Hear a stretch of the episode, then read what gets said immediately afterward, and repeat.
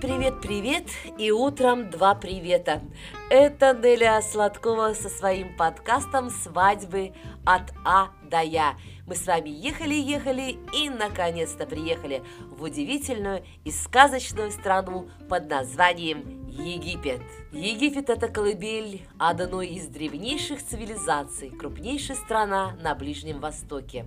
Визитной карточкой египетского народа являются гробницы фараонов, пирамиды, таинственные пески и бескрайние пустыни. Здесь вас ждет не только интереснейшая экскурсионная программа, но и, конечно, незабываемый, шикарный, комфортабельный отдых на удивительных пляжных курортах на берегу Средиземного и Красного морей. Египет – это одно из самых загадочных государств, история которого привлекает туристов со всего мира, одно из наиболее популярных туристических направлений. Это страна богов и фараонов. Столица Египта – огромный мегаполис-город Каир – Название города происходит от арабского слова «аль-Кахира», что в переводе означает «победоносная». Есть еще другой вариант, другая версия, где «Кахире» переводится как «земля солнца». В центре Каира находится зеленый остров Гизира. Там расположены посольства, представительства крупных компаний, современные офисные центры, а на окраине столицы расположено необычное место – который называется «Город мусорщиков». Именно здесь люди занимаются сбором и сортировкой отходов, зарабатывая этим ремеслом достаточно приличные деньги. Здесь э, груды мусора абсолютно лежат повсюду, даже на крышах домов. А Каирский музей является одним из крупнейших в мире. Его коллекция включает около 120 тысяч экспонатов. Это хранилище древнеегипетских артефактов и произведений искусства. Национальная валюта Египта – это египетский фунт. На что же стоит посмотреть в Египте?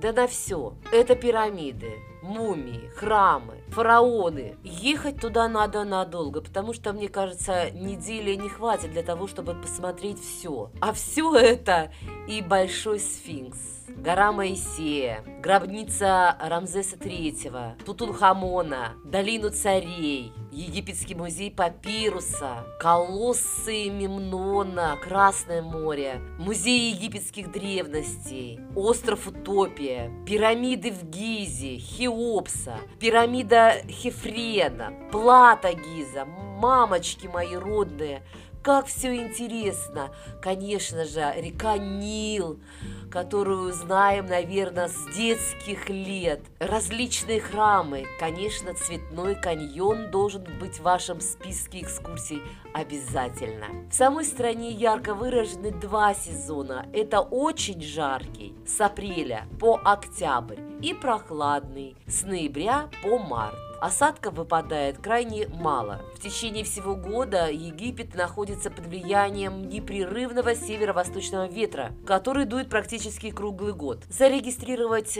свой брак гражданам Российской Федерации здесь не получится. Но зато получится послушать, как же проводятся свадьбы в Египте и узнать о традициях. Мало кто знает, что брак между мужчиной и женщиной, как узаконенная форма отношений, была придумана. Ребята, барабанная дробь, древними египтянами – Дальше. Кроме того, они же еще в те древние времена установили понятие брачного договора, в котором письменно определялись обязанности и права вступающих в брак. Брачный договор, который сейчас начинает входить в моду, еще в те древние времена у египтян устанавливал долю каждого из супругов в их общем совместном имуществе. Еще одна барабанная дробь.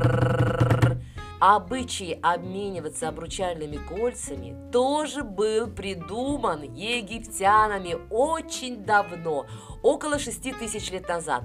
Кольцо древними египтянами чтилось как символ вечной и неземной любви и стабильности отношений. Вот это номер! А мы-то и не знали. Со временем этот обычай, конечно, уже разошелся по всему свету, правда, со многими изменениями. У египтян обручальные кольца надевались на средний палец левой руки, потому как считалось, что именно через этот палец проходит вена к сердцу. А вот в Европе у нас на Руси обручальное кольцо носит на безымянном пальце правой руки. По древним славянским преданиям безымянный палец с надетым на него кольцом обладает чудодейственной силой. Сейчас большинство молодых египтян уже придерживаются европейского манера носить обручальное кольцо. А зря. Должна быть в каждой национальности, в каждом народе какая-то своя изюминка. С давних времен установлены, конечно, определенные традиции в свадебной церемонии, которые сохраняются и до сегодняшнего дня. До свадьбы жених должен договориться с родителями невесты о выкупе за невесту. Это происходит методом обычного торга, в ходе которого определяют размер выкупа и подарка родителям от жениха. Этим самым родители невесты выясняют, насколько богат и щедр их будущий зять, и есть ли у него возможность достойно содержать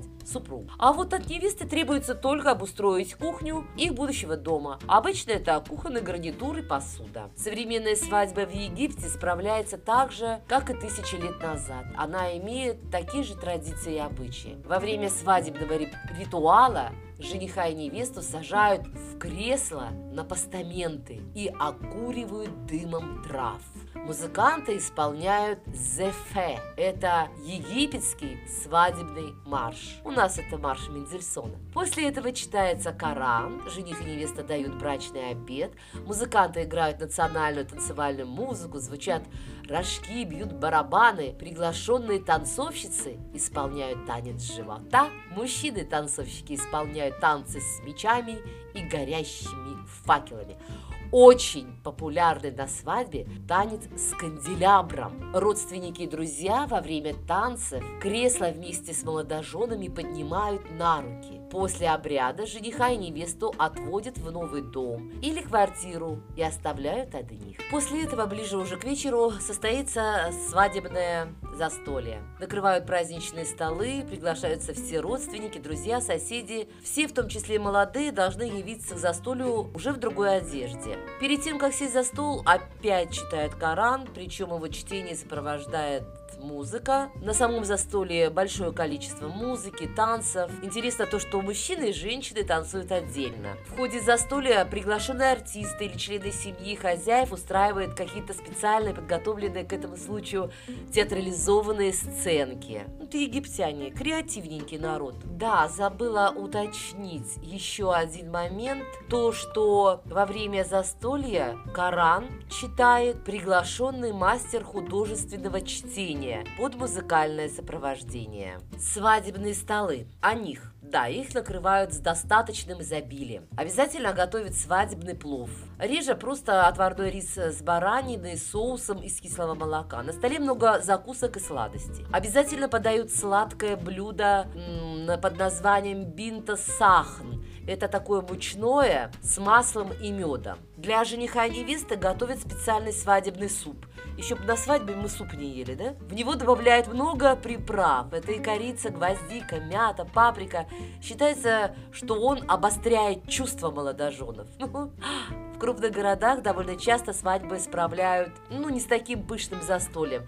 На столах присутствуют в основном напитки, салаты, бутерброды, легкие закуски. Но, э, тем не менее, свадьбы проходят также весело. Основное на таких свадьбах – это музыка, веселье, танцы и небольшое концертное представление. Обычно в египетских семьях после свадьбы женщина не работает, а сидит дома. Но, в принципе, это все зависит от ее желания. Если захочет, то может и идти на работу. Но чаще жены занимаются занимаются домашними делами, растят и воспитывают детей. Свадебные наряды на египетских свадьбах сейчас, конечно же, это европейского стиля, это белое платье, черные костюмы, ну, в общем-то, в принципе, привычные нам наряды. А вот еще один момент хочется на нем заострить внимание, что в арабском мире довольно часто распространено многожение. Мужчина может брать до четырех жен, но только в том случае, если он в состоянии их обеспечивать. Причем все должны быть обеспечены абсолютно абсолютно одинаково. У них все, даже подарки, должны быть равноценными. мужчине разрешено брать в жены женщину любой национальности. А вот женщине положено выходить замуж только за араба. С давних времен сохранился еще способ, по которому можно развестись. Для этого мужчина должен сказать слово «талак». Если это слово сказано один или два раза, муж может еще вернуться к своей жене. А вот если это слово произнесено три раза, талак, талак,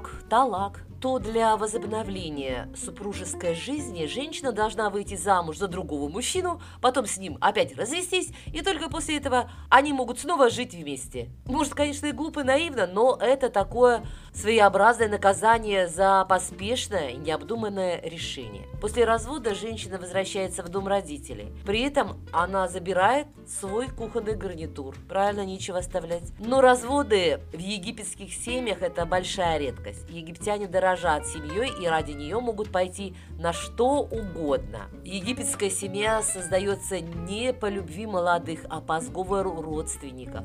В более светских семьях молодые сами, конечно, выбирают себе вторую половинку, но мнение родителей все равно учитывается. Как правило, египтянки выходят замуж очень рано, примерно в 13-14 лет, но ни одна из них не пойдет за несостоятельного жениха, даже если возраст сильно поджимает. Ну а сейчас как всегда в завершение, рецепт национального блюда. Египетский салат с сыром фета. Интересный рецепт овощного салата с сыром фета. Вам понадобится сыр, фета или брынза 200 грамм, сок лимона чайная ложка, огурцы свежие средняя одна штука, лук красный маленький штука, зелень укропа и петрушки измельченная по 15 грамм, масло оливковая столовая ложка, перец черный молотый, по вкусу. Что делаем? Огурец вымыть очистить, нарезать кубики. Лук очистить, вымыть, нарезать тонкими полукольцами. Зелень вымыть, мелко нарезать. Раскрошить фету в миску, размять вилкой с лимонным соком, приправить перцем и полить маслом. Соединить все в миске. Перемешать сыр, с огурцом, луком и зеленью. Египетский салат с сыром фета готов. Приятного вам аппетита! Рецепт завершен, завершаю и я свою программу, свой подкаст «Свадьбы от А до Я». С вами, как всегда, была Неля Сладкова. Всем пока! Пока!